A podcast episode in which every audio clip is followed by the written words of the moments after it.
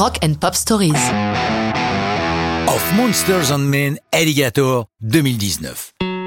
La musique qui vient du froid de l'Islande, ce n'est pas uniquement Björk. Durant le long hiver rigoureux, les gens ont le temps de se réunir pour faire de la musique, ça réchauffe. Of Monsters and Men sont issus de la capitale, Reykjavik, et travaillent ensemble depuis maintenant une dizaine d'années. Pour vous les présenter, je me permets de les appeler par leur prénom. En ce qui concerne les noms de famille, il faut que je bosse encore un peu mon islandais. Nana est chanteuse et guitariste. Raji chante aussi et joue guitare mélodica glockenspiel.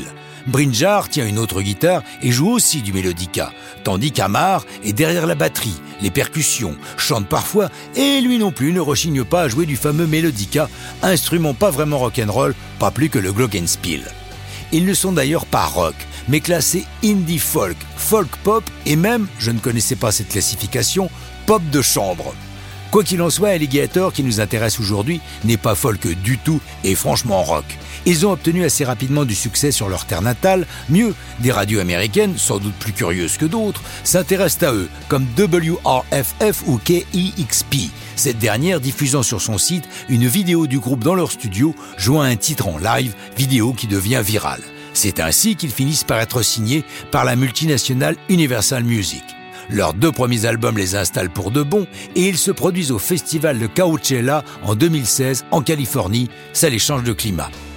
Pour leur nouvel album Fever Dream, paru le 26 juillet 2019, Of Monsters and Men souhaite évoluer. Alligator en est la démonstration éclatante. Nana, la chanteuse, a expliqué au NME, New Musical Express, qu'elle souhaitait changer sa manière d'écrire. Jusqu'ici, elle composait les mélodies sur une guitare acoustique et Raji, le guitariste, donnait cher à la chanson.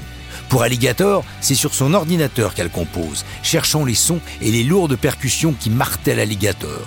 À ce propos, ne cherchez pas l'animal dans le texte, il n'y figure pas.